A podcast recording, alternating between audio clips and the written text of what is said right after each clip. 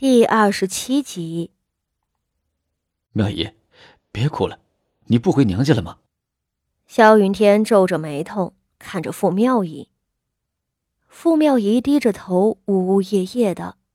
萧云天有点不耐烦了，看着前来打探消息的张大勇家的道：“你是傅家下人，快劝劝你们家主子呀！”张大勇家的目瞪口呆的看着这一切，他劝，他劝什么？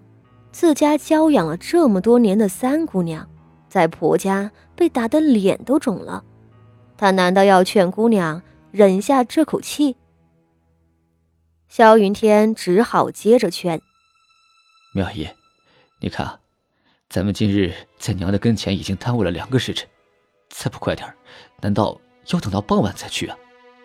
眼看傅妙仪哭的是越来越伤心，萧云天的眉头皱了起来。他站起身，声色微冷：“也罢，误了时辰，索性就不去了。我让郎中进府给你看看伤，你早点歇吧。”傅妙仪一怔，肿得发紫的脸就猛地抬起来了。“不，不回去了？这怎么行？三天回门是大规矩，出嫁的姑娘不回来，往亲里说，那就是婆家故意踩娘家的脸面。”他傅妙仪是要丢尽傅家的脸，往重里说，那就是他傅妙仪违背孝道，嫁出去了就不认生养自己的爹娘了。按照大秦朝的律令，足够他被官府流放。云云天，傅妙仪捂着脸，方才还伤心欲绝的目光中，终于透出了软意。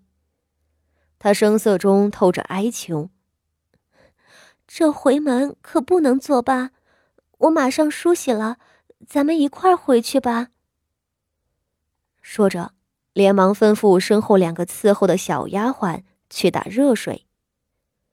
萧云天的脸色也缓和了，重新坐下来，柔声的安抚了他两句。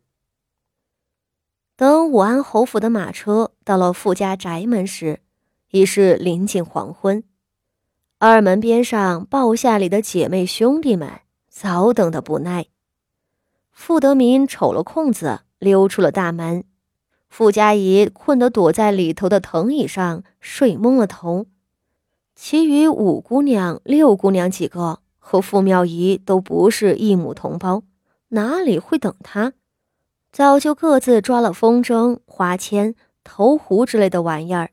在二门后面的草垫子上耍着玩儿。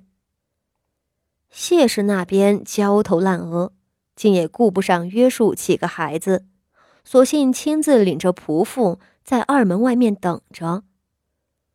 他苦苦等着，先就瞧见了武安侯府挂着的玄色幔子，追着金陵的马车从巷口那头进来了。这马车。可不是寻常大户里的车轿，那是宫里面御制的。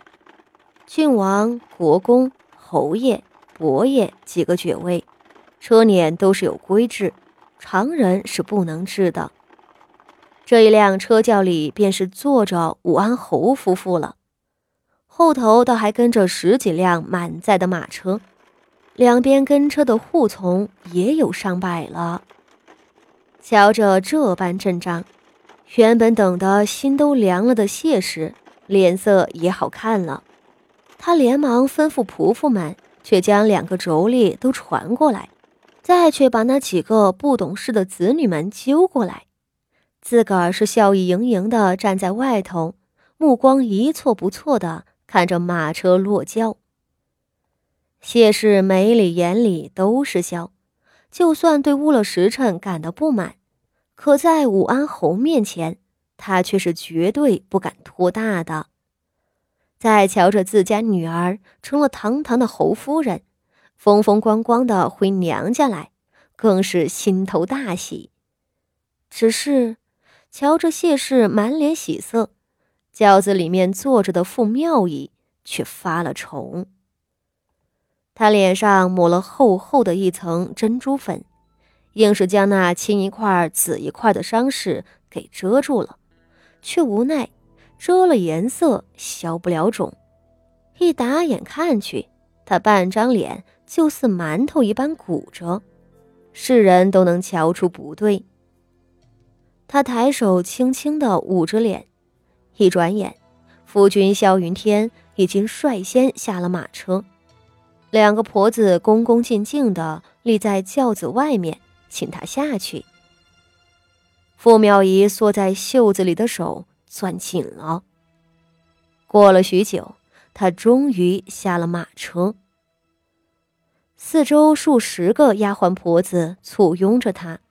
他跟在萧云天的身后，朝着谢氏盈盈下拜。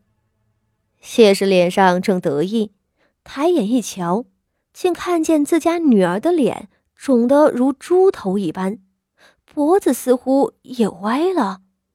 谢氏傻了眼：“妙仪，你你这是？”